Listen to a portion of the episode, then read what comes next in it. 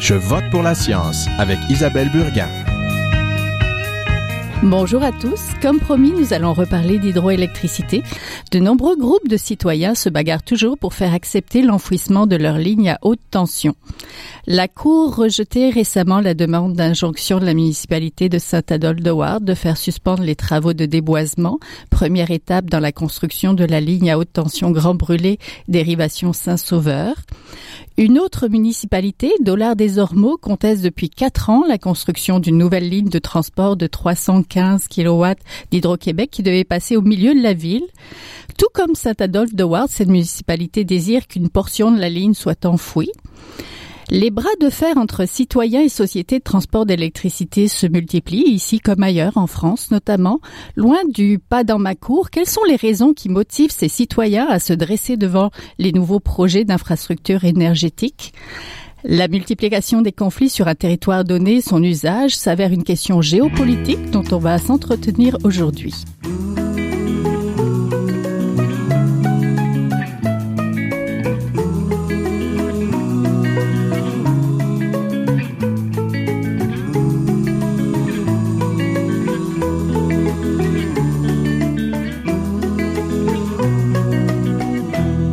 Parler d'infrastructures énergétiques et de géopolitique, nous retrouvons nos invités. On a en studio Sarah Perrault, membre du comité aviseur de la municipalité de Saint-Adolphe de Ward et représentante de la municipalité au comité technique régional et journaliste euh, scientifique. Bonjour. Bonjour.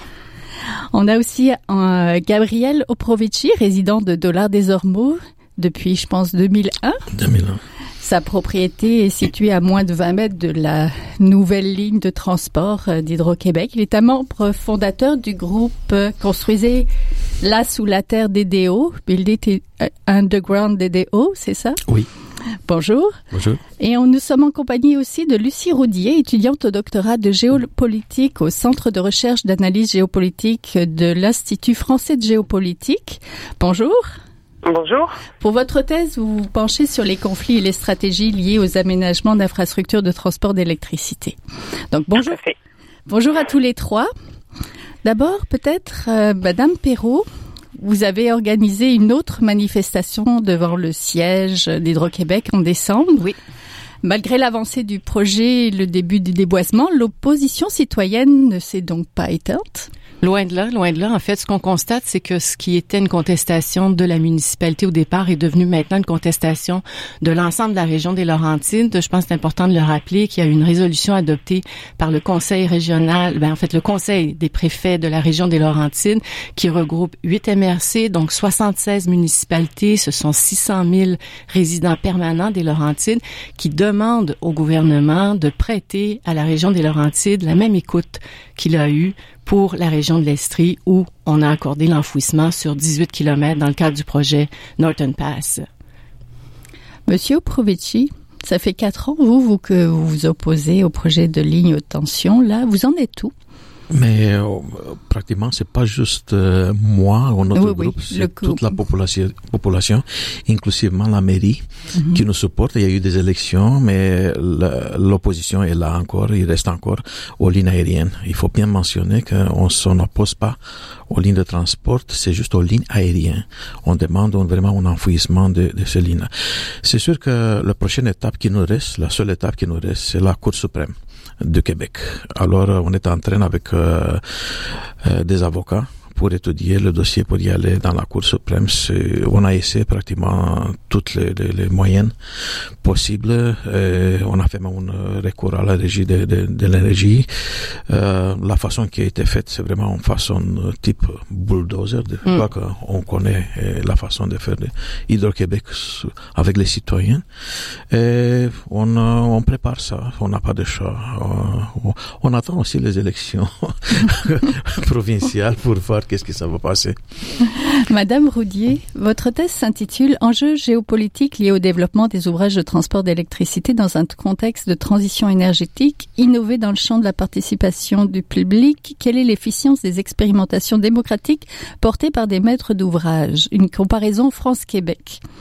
Où en êtes-vous, vous, de votre thèse? Euh, écoutez, j'en suis à la fin de la troisième année. J'ai donc quasiment terminé ce que l'on appelle les terrains d'études. il s'agit en fait tout simplement d'aller de, d'aller sur le terrain, de rencontrer les personnes que l'on a identifiées et ensuite d'essayer d'en tirer l'analyse la plus objective qui soit pour expliquer pourquoi et, et comment les personnes qui s'opposent s'opposent à ces projets, essayer de, de, raccrocher ça à un contexte euh, plus large qui peut être celui de, de la transition énergétique. Euh, donc j'en suis là, je suis en train de, de terminer en fait euh, ces terrains d'études. Euh, et s'en suivra évidemment une, une, période assez longue de, de rédaction. Euh, donc il me reste encore, je dirais, une année. Oui, c'est des terrains d'études en France et au Québec. Quels sont les points communs de ces oppositions citoyennes? Qu'est-ce qui les motive? Alors je dirais que euh, ce à quoi j'ai assisté depuis le, le, début de ma thèse, euh, ce sont des, oppositions. Alors il y a évidemment plusieurs raisons, mais si je devais lister les, points communs principaux, euh, je dirais qu'il y a une, remise en question du modèle énergétique euh, dans lequel ces ouvrages se développent. La question de la transition énergétique soulève un certain nombre de, questions en France, mais, mais pas seulement. au Québec, la remise en question de ce modèle ça pourrait être euh, la remise en question du développement des grands barrages hydroélectriques euh, dans le nord du Québec, par exemple, ce qui est ce qui un point commun frappant, je dirais sur l'ensemble des projets que j'ai étudiés là jusqu'à présent, c'est le sentiment d'injustice que génèrent ces ouvrages alors ce sentiment, il s'exprime pas toujours de la même euh, de la même manière. Euh, par contre, il est un point commun euh, indéniable. J'ai très souvent entendu écoutez, nous on subit les impacts négatifs alors que ce sont des ouvrages qui vont bénéficier à des personnes qui n'auront pas le pylône, n'auront pas les lignes électriques dans le champ de vision, par mhm. exemple. Ça, peut s'exprimer de cette manière-là. Il y a des territoires qui l'expriment aussi euh, dans un, un, sentiment de ce que j'appelle le trop c'est trop, euh, que j'ai par exemple entendu euh, à Saint-Adolphe où plusieurs personnes m'ont dit écoutez, on a déjà deux lignes à 735 qui passent sur la municipalité. Bah, il est, il est peut-être temps que, que, que l'on partage en fait ces, ces impacts négatifs. Il, y a, il y a ce sentiment-là qui s'exprime et puis le sentiment d'une d'une injustice sociale et environnementale parfois lorsque ces projets passent dans des territoires qui sont euh, d'un point de vue social, environnemental, euh, dans des conditions euh, précaires parfois, où, le sentiment du trop c'est trop s'exprime aussi, mais sur d'autres motifs, en disant on est déjà dans un contexte social, environnemental, de pollution par exemple, qui sont déjà développés, on a suffisamment de, de, problèmes à gérer, on a le sentiment que cette ligne, ce poste viendrait, viendrait en rajouter une couche, si je puis dire, sur un contexte euh, territorial, social qui est, euh, qui est déjà compliqué en fait. Oui, parce que des fois, la, la justification du projet, les gens s'entendent sur cette justification-là. C'est plutôt de comment comment on fait. Par exemple, Monsieur Oprovici, euh, votre groupe construisait sous la terre des Déos n'a aucune objection au besoin de moderniser la sous-station Saint-Jean par rapport aux besoins de la population de l'ouest de l'île. Hein, et on vous a bien expliqué ces, ces dessous-là. C'est surtout une question de comment on fait le projet. Mais on le fait selon le 21, 21e siècle. On, on utilise pratiquement la même technologie. Euh, ok, les pylônes sont un petit peu plus grands, un petit peu plus solides, mais c'est la même technologie des années 50.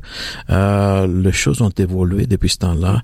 Euh, c'est juste tout le temps, c'est l'explication d'Hydro-Québec, c'est le coût. Mm-hmm. Mais même le coût, on l'a demandé plusieurs fois à Hydro-Québec de nous vraiment détailler le coût. On n'a jamais reçu cette détaillance. C'est comme 20%, c'est divers coûts divers. si je regarde un petit peu, je regarde dans la presse pour les 18 kilomètres d'enfouir dans l'Estrie, ça coûte comme 60 millions, mais pour nous, pour 3 kilomètres, ça coûte 40 millions. C'est, c'est des chiffres assez haut niveau qui n'ont même pas été regardés. Il n'a pas été présenté cette solution d'enfouissement. C'est comme euh, il n'y avait pas de maison, il n'y avait pas de citoyens, il n'y avait rien. C'est comme uh, my way or highway. Mm -hmm. euh, c'est vraiment surprenant. Même les citoyens, été tout un euh, genre une mascarade vraiment de, de, de, de, de, la part d'Hydro-Québec, la façon qui a été annoncée, la façon qui a été présentée au régime de, de l'énergie, la façon qui euh, se déroulait, BAP, même BAP, euh, c'était il avait tout le temps le, le, le, le sentiment qu'il était contrôlé par Hydro-Québec, mm. qu'il faisait le jeu, que tout était décidé d'avance.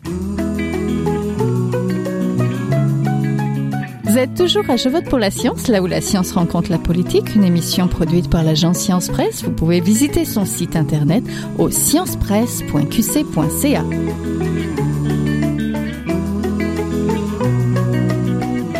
c'est aussi une question de coût, l'argument qu'on vous donne pour ne pas enfouir à Saint-Adolphe-de-Ward?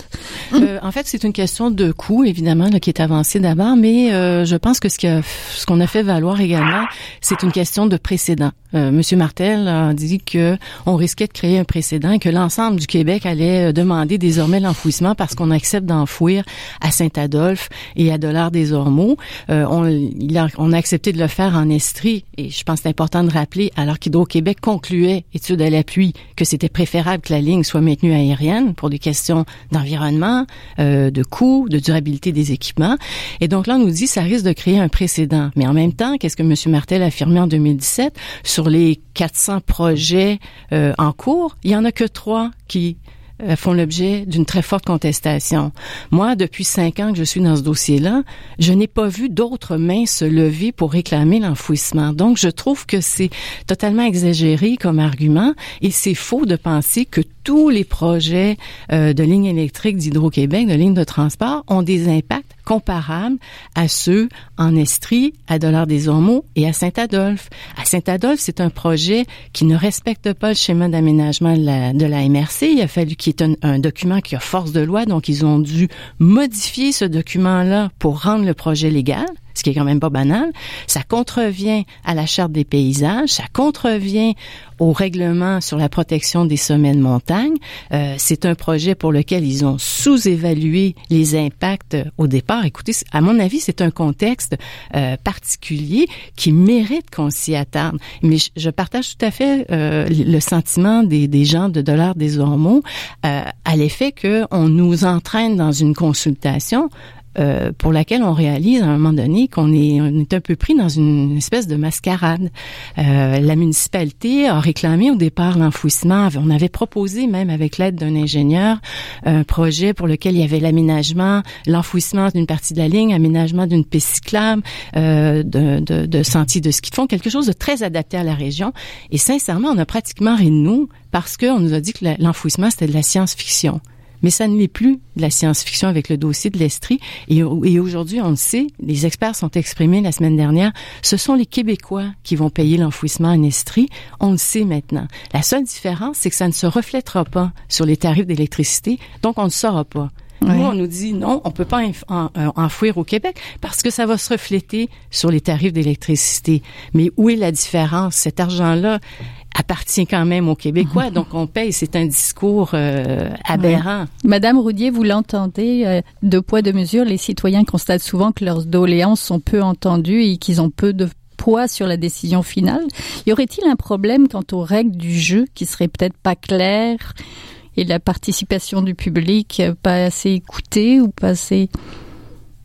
Je, je pense effectivement euh, qu'il y a un, un hiatus sur l'objet participation du public et sur ce qu'on peut en attendre. Euh, ce que je viens d'entendre là, euh, c'est quelque chose que j'ai entendu sur l'ensemble euh, de mes terrains d'études. Donc, ce qui veut dire que ce sont des préoccupations québécoises évidemment, mais, mais françaises également. où effectivement on se demande, les, les, les gens qui s'opposent à des projets se demandent finalement à quoi ça sert Mm. Euh, à quoi ça sert? Pourquoi est-ce que je suis mm. venue? Euh, C'est du temps, c'est de l'investissement. Puis finalement, qu'est-ce qu'on qu'est-ce qu'on pouvait en attendre? Euh, Et ça, c'est quelque chose que, que j'ai constaté véritablement sur l'ensemble des terrains. ce qui m'a amené à m'interroger sur la, la, effectivement ce que j'appelle les règles du jeu et sur ce dont on va parler. Euh, lorsque un maître d'ouvrage euh, entame une procédure de participation du public ou de concertation, mhm. euh, il semble essentiel que les règles soient claires et que chacun sache ce que l'on peut obtenir, ce que l'on peut, de quoi est-ce qu'on peut discuter quels sont, pour reprendre un terme de, de maître d'ouvrage, quelles sont les marges de manœuvre mm. qui existent. Et la, la, question de l'enfouissement, elle est, elle est extrêmement révélatrice euh, de ce hiatus dans la mesure où euh, c'est quelque chose qui est euh, demandé effectivement sur certains projets et les maîtres les maîtres d'ouvrage expliquent de leur côté que, que, ça ne fait pas partie de la question ou en tout cas la question c'est comment améliorer au mieux une ligne aérienne par exemple le, pour qu'elle s'insère au maximum le dans son milieu d'accueil d'un point de vue technique, économique, euh, environnementale, sociale, euh, mais que la question n'est pas euh, comment enfouir ce projet, mais bel et bien comment améliorer le projet de ligne aérienne pour que l'acceptabilité sociale, entre guillemets, soit la meilleure. Et, et, ça, c'est véritablement, c'est une vraie question pour l'avenir, je pense. comment comment est-ce qu'on peut poser les règles du jeu euh, euh, dès le début d'une instance de participation ou de concertation? Oui, Sarah Perrault, vous Oui, je voulais réagir là-dessus parce que, en fait, nous, notre constat, c'est que quand Hydro-Québec euh, vient pour implanter une ligne dans un milieu aussi sensible que les Laurentides, donc un secteur qui est très habité, très sensible sur le plan, de, par exemple, de, de, l'importance qu'on accorde au paysage, ben, qu'est-ce qui se passe? C'est qu'ils ont des, des outils, des méthodes qui doivent normalement appliquer pour localiser leur ligne avec le moins d'impact possible. Mais là, ils sont pas capables de les mettre en application. Euh, ils vont, en fait, ne, ne pas les mettre en application du tout pour privilégier plutôt des considérations, à mon avis, euh, géopolitiques euh, qui vont leur permettre d'obtenir en bout ce dont ils ont besoin, c'est-à-dire les autorisations données par le ministère de l'Environnement, Ressources naturelles et les MRC. Donc, à partir du moment où ils ont besoin de ces autorisations-là qui sont politique, géopolitique, ben là, euh, toutes les considérations environnementales et paysagères, euh, je dirais, euh, sont, sont mises de côté. Et nous, c'est ça qui s'est passé. Et c'est la démonstration qui a été faite par les, les experts qui ont été mandatés par la municipalité, qui avaient eux-mêmes développé ces outils-là de localisation de lignes. et c'est, ça vient ajouter, je dirais, au sentiment d'injustice des, des citoyens, des élus de la région. Monsieur Oprovici, vous voulez rajouter un mot aussi? À quoi ça sert d'avoir une mission si on ne le respecte pas? Je veux juste vous lire la mission de Hydro-Québec. Pour être réalisé, les projets de développement d'Hydro-Québec doivent répondre à trois critères. Rentabilité, acceptabilité environnementale et accueil favorable du milieu. Euh, le seul qui est mis d'avant, c'est vraiment la rentabilité. Mais tous les deux autres critères sont même pas, sont ignorés totalement. On a plus de 1000 signatures de, la population qu'on a demandé à Hydro-Québec d'enfouir les lignes. Euh, la population, c'est vraiment une opposition euh, euh, très très forte de la part de, la ville et inclusivement la, mairie pour enfouir les lignes, mais on est vraiment ignoré total, total. Dans le cas du transport d'électricité, il y a aussi des éléments qui entretiennent peut-être la situation de conflit. Les bénéficiaires sont pas les personnes qui subissent forcément les impacts de projets. Il s'agit aussi de projets techniques et complexes. La difficulté aussi de partager des fois la justification, pas dans votre cas, mais des fois ça arrive. Alors que c'est, il s'agit d'ouvrages relativement souples, Madame Roudier, que, où il serait possible de déplacer un pylône? Oui, et c'est tout le paradoxe en fait de, ces ouvrages-là, et, euh, et, vous l'avez très bien dit, euh, il y a ce qu'on appelle une disjonction scalaire entre les bénéficiaires euh, d'un ouvrage de transport d'électricité et les personnes qui subissent les impacts négatifs, ce, qui, crée ou peut renforcer ce, sentiment d'injustice. Mais effectivement, je, je, crois que, la nature de ces ouvrages en fait des ouvrages particuliers euh, pas tout à fait comparable avec euh, des lignes à grande vitesse ou des autoroutes euh, auxquelles on pourrait penser spontanément en France ou à des pipelines peut-être au Québec. parce qu'effectivement, et c'est là tout le paradoxe, il est possible d'ajuster un tracé mm. euh, dans, dans, une mesure euh, technique. Euh, bien évidemment, on ne peut pas faire faire des, des, angles droits et des zigzags permanent à une ligne, mais il est possible euh, d'en modifier le, tracé. Euh, et je, crois que c'est là véritablement l'un des, paradoxes en fait de, ces ouvrages-là, c'est que lorsque l'on va en, concertation ou, dans des démarches de participation du public, il est possible euh, de demander à ce que euh, les tracés soient modifiés. Et d'ailleurs, euh, ils le sont de manière assez régulière, hein, à la demande de, des milieux élus, associations, etc., lorsqu'il est possible de le faire sans entraîner de surcoût. Je vous remercie beaucoup. Donc, on était en compagnie de Lucie Roudier, étudiante au doctorat en géopolitique au Centre de recherche d'analyse géopolitique de l'Institut français de géopolitique, de Gabriel Oprovici, résident de Dollar des Ormeaux, là, donc, et membre fondateur du groupe Construisez la, sous la terre des Déos, et de Sarah Perrault, donc, membre du comité aviseur de la municipalité de Saint-Adolphe de Merci. Merci. Merci. Merci. Merci. Vous êtes toujours à Je vote pour la science, là où la science rencontre la politique, une émission produite par l'agence Science Presse. Vous pouvez visiter son site internet au sciencepresse.qc.ca.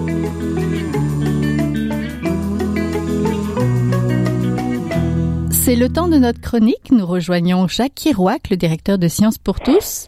Bonjour. Bonjour. Vous allez nous parler du 24 heures de science, je pense.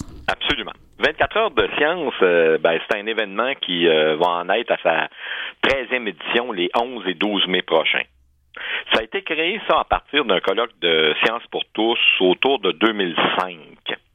Euh, le vrai événement, lui, a commencé en 2006. Les objectifs initiaux étaient quand même assez modestes. Là. On voulait une cinquantaine d'activités, je dirais à peu près trois activités par région euh, depuis euh, la première année. Puis on a atteint ça euh, près d'une centaine cette première année-là. C'est-à-dire qu'on a déjà dépassé nos objectifs la première année, puis ça a continué d'augmenter jusqu'à autour de... On dépasse les 400 euh, présentement. On est présent dans toutes les régions du Québec, les, les, les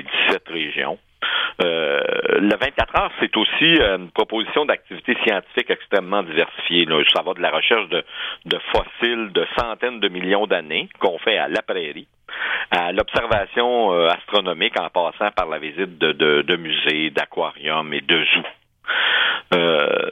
nous autres, ce qu'on veut faire avec ça, c'est une rencontre directe entre le grand public et les scientifiques. On en profite aussi pour participer à l'événement euh, l'Odyssée des sciences, qui est euh, le pendant pan-canadien du 24 heures de sciences, qui existe depuis à peu près trois ans, lui. Alors, on s'est associé en collaboration avec le Conseil de recherche en sciences naturelles et génie du Canada euh, à l'événement Odyssée des sciences pour faire en sorte que il y ait de la science entre le, le, nous autres, on commence le 11 et ça finit vers le 20 parce que du côté canadien, ils font une semaine. Nous, on fait 24 heures. Alors, euh, c'est pour ça qu'on euh, voulait s'associer quand même avec eux autres. Puis c'est pour tous les publics là, de tous âges, là, pour des activités euh, à caractère familial, pour des activités en milieu scolaire. Puis c'est ça que je voulais dire dans, dans pour l'Odyssée, c'est que nous autres, on fait un 24 heures, ça part du vendredi midi au samedi midi.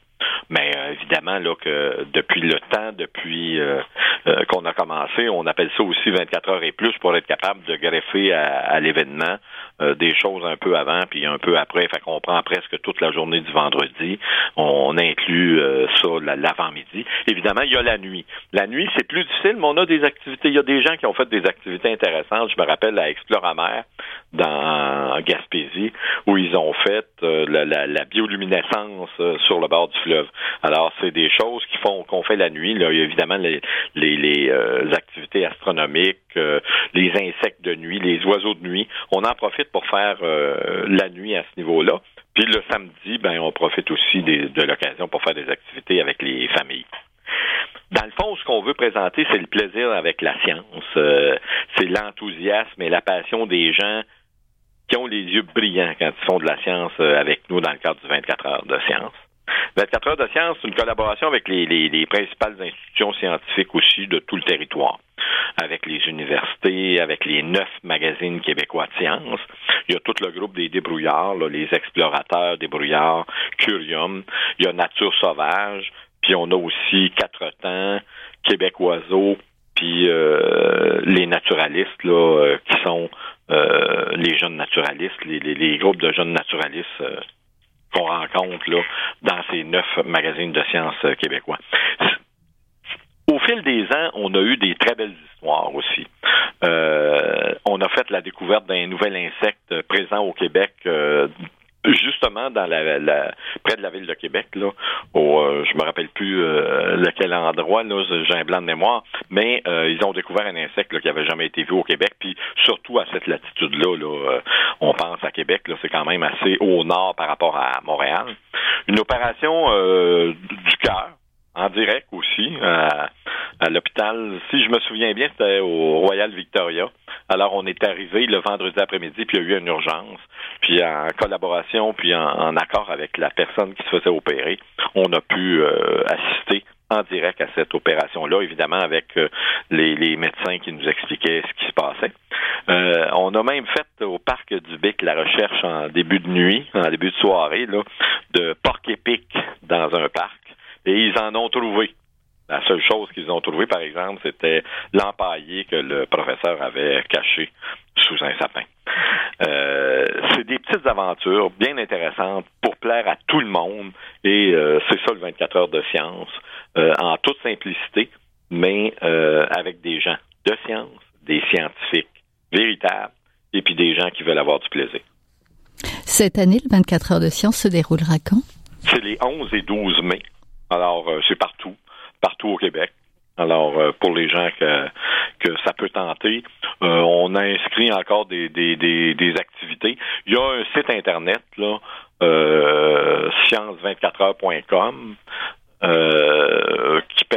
gens d'avoir le plus d'informations, le plus à jour possible, euh, tout près de, de, du 11 mai. C'est-à-dire qu'on peut même inscrire des activités jusqu'à la fin avril.